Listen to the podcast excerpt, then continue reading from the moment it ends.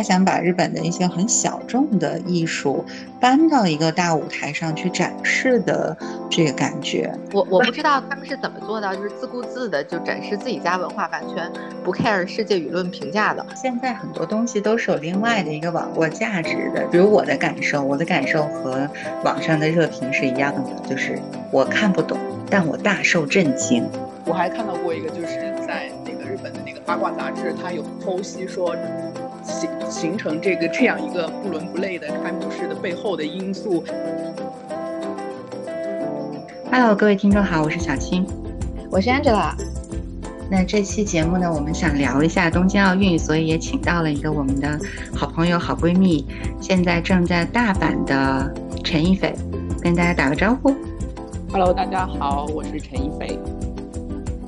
我要特别推荐一下我的这个好朋友，其实能请到他，我觉得特别的荣幸。呃，我们两个人是从二零一零年开始就认识了，所以也是在日本认识的。到现在为止，他已经在日本待了十一年了。所以说到这个东京奥运和我们每一个人，就有一些情感上的牵绊或者说羁绊吧。所以这也是这次请到他的一个原因，而且他也比较热爱体育。所以有很多那个有意思的个人感受可以跟大家分享，也可以带来一些他在日本的这个观察。那开幕式其实是七月二十三号的晚上正式开始的。我们现在聊这个开幕式啊，稍稍有一点晚了，但是我觉得也有一个好处，就是我们可以看到在中国和日本的这个互联网上，大家对于这个奥运开幕式的各种各样的感受跟想法。我二十三号的当天是从飞机上下来的时候，一直在手机上看这个开幕式。我整体上的感觉，它的画风就是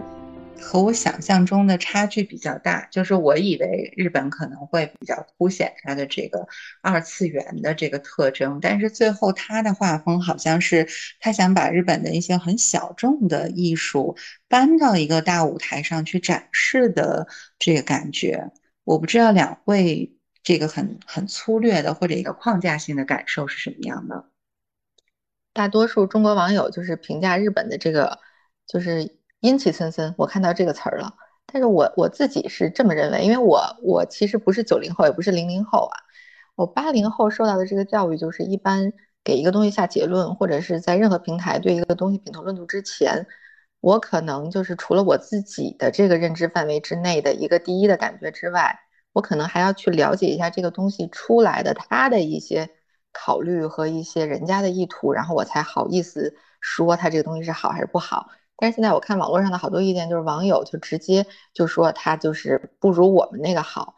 嗯，我总想着说，一般大家要交出一个作品，肯定是要经过一些中间的一些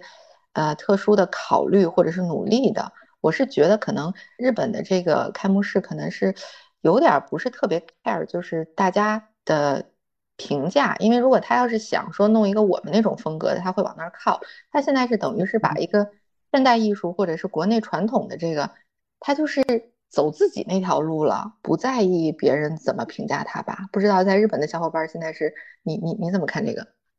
嗯，我觉得我刚看完的时候。相对来说还是比较失望的，因为原先在呃里约奥运结束的时候，那个东京八分钟给我的印象很深。然后我觉得就是因为有很多的二次元一这个要素在里边，然后我自己是挺挺期待那个可以在这次的奥运那个开奥运会开幕式上看到。但实际的话，确实有这方面的那个元素就比较少。但是后来。再想到就是经历过疫情，然后经历过他的导导导演的那个更换，各种方面的一些因素都考虑进去的话，我觉得这么样一个开幕式也不是不能接受吧？就对，那中间前面波折那么多，我一度就想说能有一个开幕式正经的呈现就已经不错了，然后觉得哎呀能看，哎行了行了，我现在对观众 我的心态就是我的感受。我我觉得其实就是现在很多东西都是有另外的一个网络价值的，就是网友的情绪会给这个事情本身增添很多的喜剧色彩。有的时候，比如我的感受，我的感受和网上的热评是一样的，就是我看不懂。但我大受震惊。我我不 知道他们是怎么做到，就是自顾自的就展示自己家文化，完全不 care 世界舆论评价的。就因为这种，他肯定国内应该大家就普通的正常人类的观感嘛，就肯定嗯正经的一个开幕式就是要很很宏大的，不然我们都要这么小众，就像舞台行为艺术一样，为什么还要弄一个开幕式呢？所以他是怎么心就这么大，这个底气怎么就这么足？然后我就觉得哇塞，这个底气我好像有点羡慕，因为我好像不敢这么弄一件事儿，就全都在我自己的审美出发点上，我是不敢的。我还看到过一个，就是在那个日本的那个八卦杂志，它有剖析说形形成这个这样一个不伦不类的开幕式的背后的因素，还有它很多就是。呃，比方说东京都知事的那个小池的熟人说要加塞儿进一个人，然后那个菅义伟的熟人也说要加塞儿进一个人到这个开幕式里面，就各种包括一些政治的因素都掺杂在里面，然后最后就形成了这么一个比较尴尬的这么一个局面。所以我觉得可能就是日本也有他的不得已的这个这个这个因素在里面吧。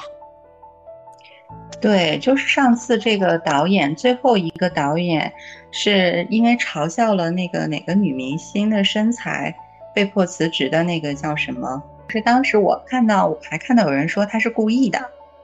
就是说他就是为了自己被辞退，所以他才要去嘲笑那个女明星的。所以我觉得这个就更有意思了。开幕式到后来确实是有点烫手山芋的那种感觉了，所以也不是说不可能。嗯，我看见还有中国网友在说什么，说现在会有多少中国人在回忆北京的奥运开幕呢？于是我看了一下 B 站，说有十万人同时在线回顾北京的奥运开幕式。那其实奥运开幕式这个东西，每一届的奥运开幕式也都会有一些争议的。嗯，伦敦的奥运开幕式，然后当时是我记得有憨豆先生吧，但那个时候大家也觉得就是。伦敦奥运开幕式只不过是把自己的那些文化名人，然后轮番集中到舞台上面，让大家表演一下，也并没有什么那个新意之前好像雅典的，我觉得有一届奥运会是说奥运隔多少年要回到雅典，然后它整个可能是一个古希腊的神话故事的那个演绎，然后当时也会说，虽然这个艺术水准是很高的，但是可能对于大众的接受度而言，它还。是有一些超前的。总之，如果说你把一道菜，就像刚才那个 Angela 说的，如果把一道菜。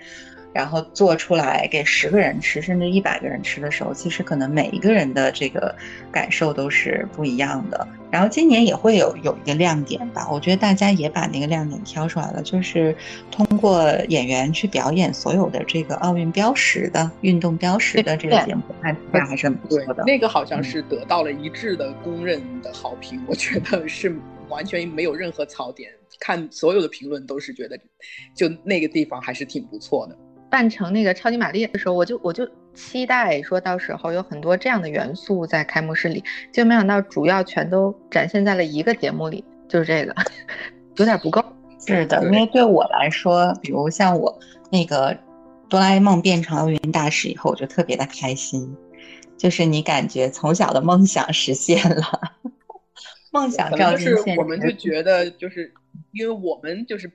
八零后有。对日本二次元有太多太多的这种期望寄托在里面嘛，但是他最终几乎是没有表现，所以可能这方面的失望也是也是很大的很大一个很大头的问题吧。